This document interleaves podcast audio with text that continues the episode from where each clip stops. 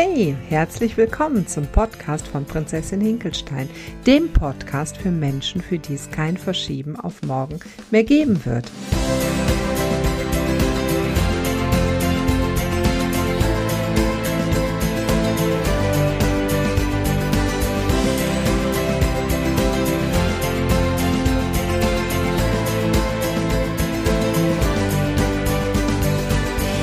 Mein Name ist Claudia Stolz und ich bin das Gesicht und die Stimme dahinter. Heute geht es weiter in meiner Serie Wie kommt das Klippernsofa auf meinen Rücken? Was macht es dort und vor allen Dingen, wie kriege ich es wieder weg?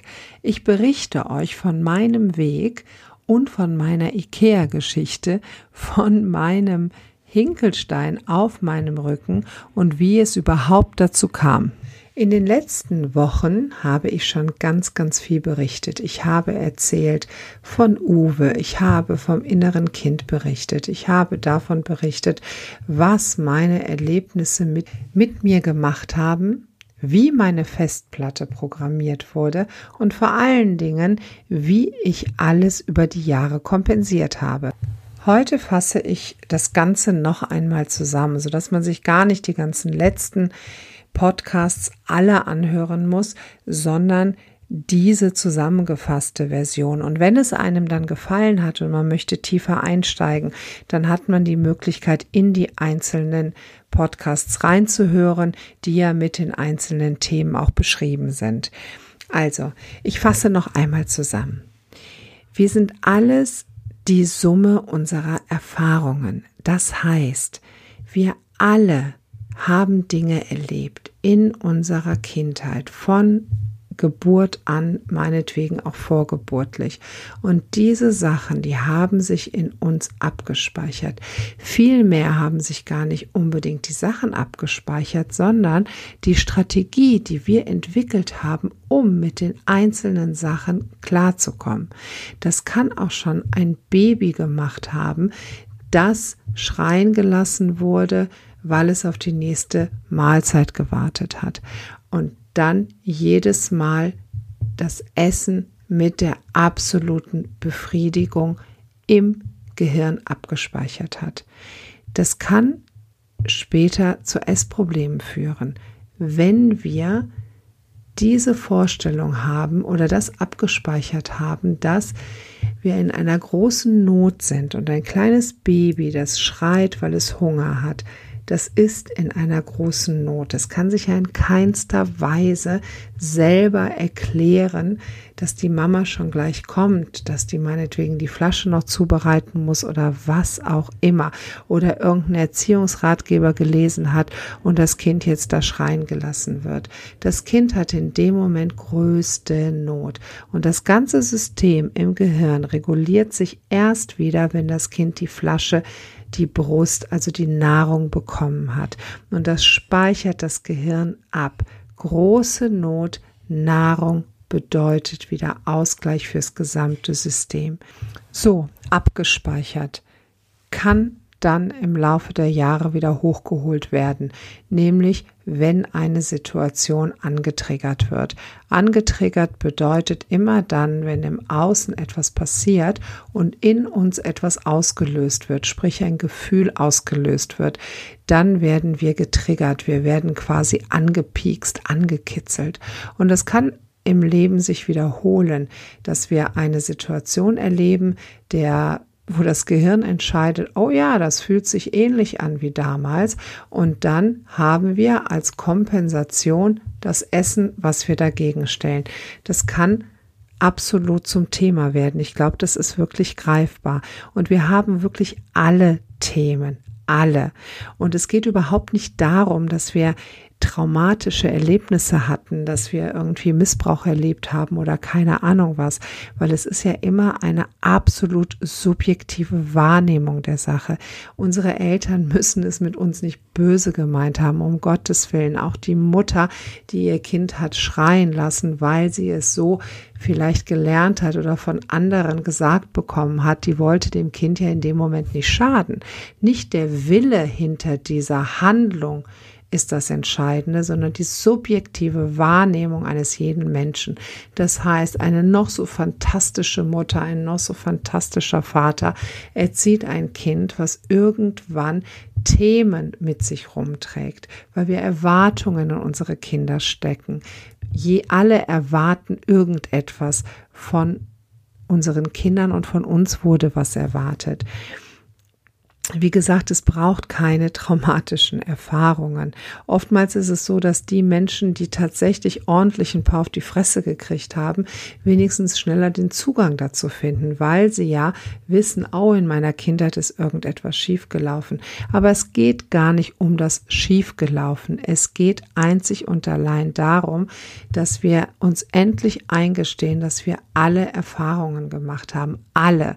Und jeder, der das jetzt hört, hat ganz bestimmt schon mal solche Sachen gehört wie, darüber spricht man nicht, ähm, sag doch mal die Wahrheit, schämst du dich gar nicht, ähm, wenn du erstmal so alt bist wie wir oder geh in dein Zimmer, schreie nicht so rum, hör auf damit lass dich nicht so gehen, erzähl nicht solchen Unsinn. Ich meine, solche Sachen stehen an der Tagesordnung. Das heißt, die Welt hat Erwartungen in uns gestellt. Erwartungen werden in uns gesetzt. Wir sollen so werden, wie unsere Umgebung uns haben möchte. Lass den Gedanken bitte einmal zu, dass jeder Mensch sich angepasst hat, um zu gefallen um dazuzugehören und um letztendlich zu überleben.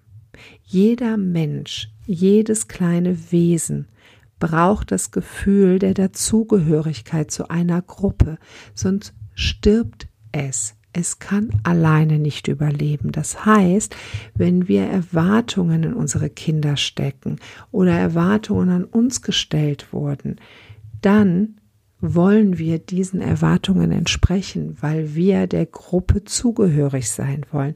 Bitte lasst das mal zu. Das wird ganz, ganz viele Türen öffnen. Und in jedem von uns befindet sich diese subtile Botschaft. Was wird von uns erwartet? Es werden Erwartungen in uns gesteckt. Die meisten Menschen realisieren es gar nicht weiter.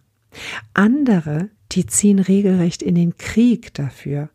Und wieder andere fangen an zu kompensieren. Sie spüren zwar was, aber haben sich angewöhnt, irgendetwas vielleicht zu konsumieren, damit dieser Schmerz so nicht gefühlt werden muss.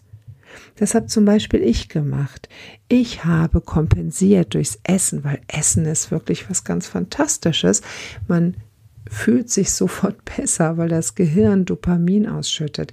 Essen ist lebenswichtig und deswegen freuen wir uns so, wenn wir essen, was ja auch was Wunderbares ist, aber nicht, wenn es quasi eingesetzt wird, um irgendetwas nicht spüren zu müssen. Und so habe ich mir emotional einen wahnsinnigen Stein auf meine Schultern geladen. Das alles habe ich kompensiert mit Essen und habe mir dann dazu auch noch schön Gewicht auf meine Hüften geladen. Was ich dann gemacht habe, war, dass ich ausschließlich darauf geguckt habe, dass ich das Gewicht wieder von meiner Hüfte bekomme, aber nicht dass ich das Gewicht von meinen Schultern und von meiner Seele bekomme. Ganz, ganz viele Jahre habe ich überhaupt nicht geschnallt, dass das Gewicht, was ich auf meinen Hüften trage, viel mehr das Gewicht repräsentiert, was ich auf meiner Seele trage. Dafür musste ich tatsächlich erstmal nach Ikea gehen, um mir ein Klippernsofa zu kaufen. Kennt ihr meine Geschichte mit dem Klippernsofa? Das könnt ihr auf meiner Homepage nachlesen. Ich möchte es kurz anreißen. Ich bin also eines Tages nach Ikea gefahren, weil ich ein Klippernsofa kaufen wollte. Ich bin alleine nach Ikea gefahren und wollte das Ding sofort mitnehmen als ich so vor dem Regal stand, habe ich mir gedacht, ja, das ist ja schon ziemlich groß. Das Teil kriege ich irgendwie in mein Auto. Und dann habe ich gesehen, wie schwer dieses Sofa ist. Und in dem Moment kam mir der Gedanke, ey, das ist genau die Kilozahl, die du abnehmen möchtest. du wirst ja wohl noch so ein, so ein Ding hochheben können, wenn du ja sowieso mit diesem Übergewicht in Anführungsstrichen schon seit 30 Jahren durch die Gegend rennst. Also habe ich das IKEA Klippern Sofa geschultert und habe mir gedacht, boah, meine Herren, ist das Ding schwer. Und so ein Teil trage ich tagtäglich mit mir rum. Immer und überall ist dieses Ding da. Ich habe gedacht, Mann, Mann, Mann, Mann. Ich habe das Sofa bis zur Kasse getragen. Ich habe mich, ich habe das abgeladen. Ich habe mich auf das Sofa gesetzt und mir gedacht, ich will diese Last nicht mehr tragen. Ich habe die Gewissheit bekommen, hey, da muss etwas passieren.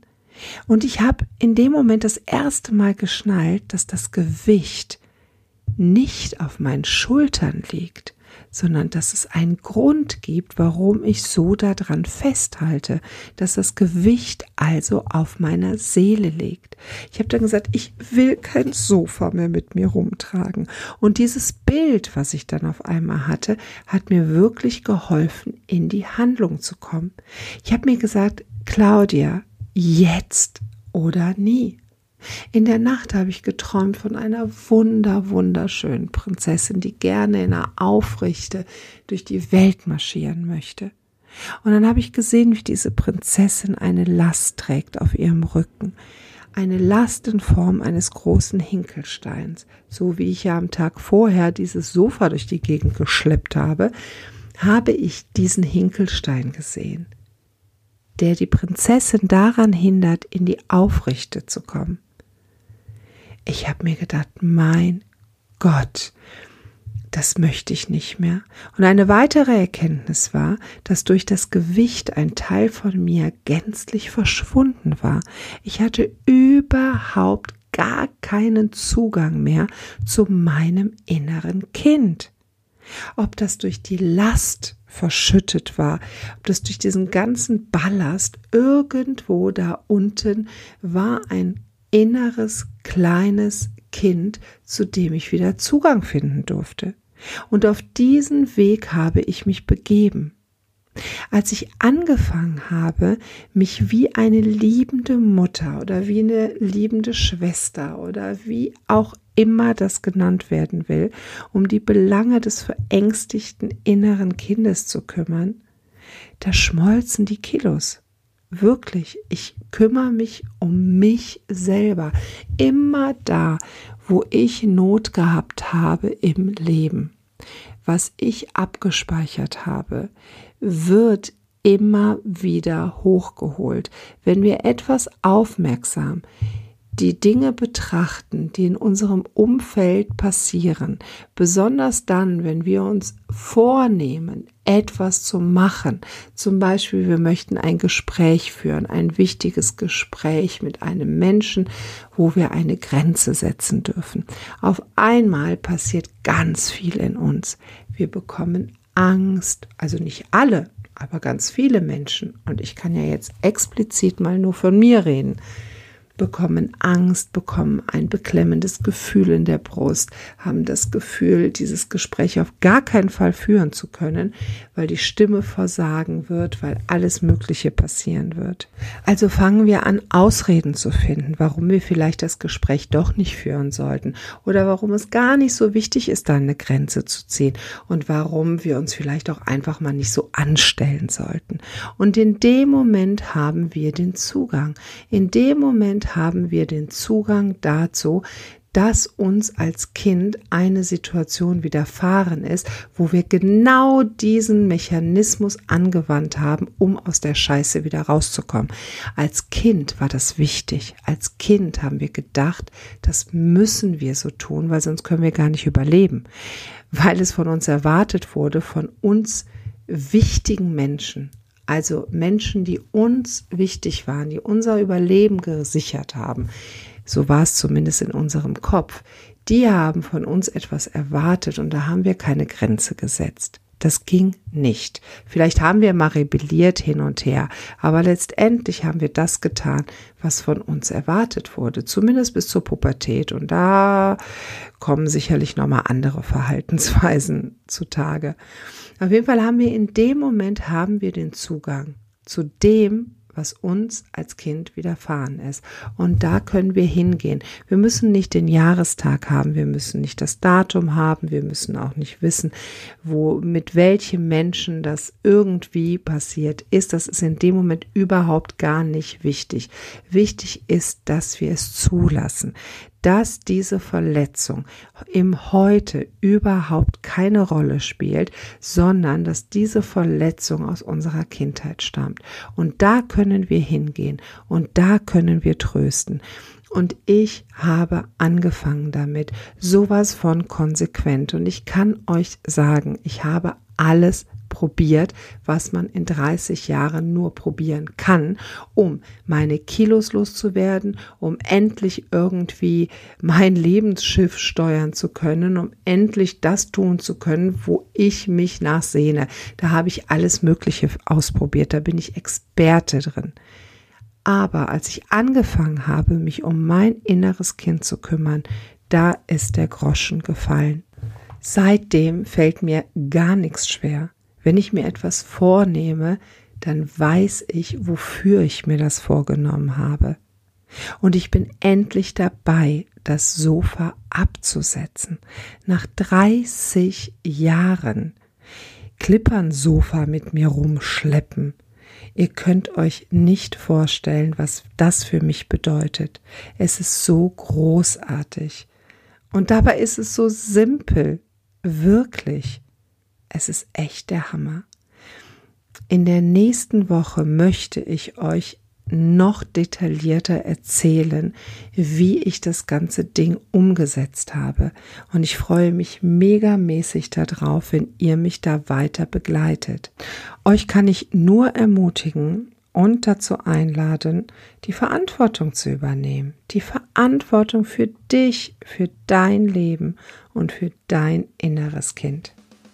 Für heute mache ich einen Punkt, aber nächste Woche Freitag kommt schon mein nächster Podcast raus und da werde ich, wie ich es gerade versprochen habe, viel, viel, viel intensiver darauf eingehen, was ihr konkret tun könnt, um in die Umsetzung zu kommen. Okay? Also, wenn dir der Podcast gefallen hat, bitte erzähle es weiter. Ich möchte, dass so viele Menschen wie möglich über dieses Thema Bescheid wissen. Und ich möchte so vielen Menschen wie möglich die Info darüber geben, wie einfach es eigentlich sein kann. Das ist ein Geschenk, das ich unbedingt weitergeben möchte. Ich hätte mich hammermäßig darüber gefreut, wenn mir das jemand vor 25 Jahren erzählt hätte. Und zwar mit einer Intention, mit der ich das in die Welt rufe. Also, erzählt es weiter. Ich freue mich mega über Kommentare auf Facebook, auf Instagram oder auf meiner Seite www.prinzessin-hinkelstein.de. Also, ich freue mich auf dich. Bis nächste Woche. Deine Prinzessin.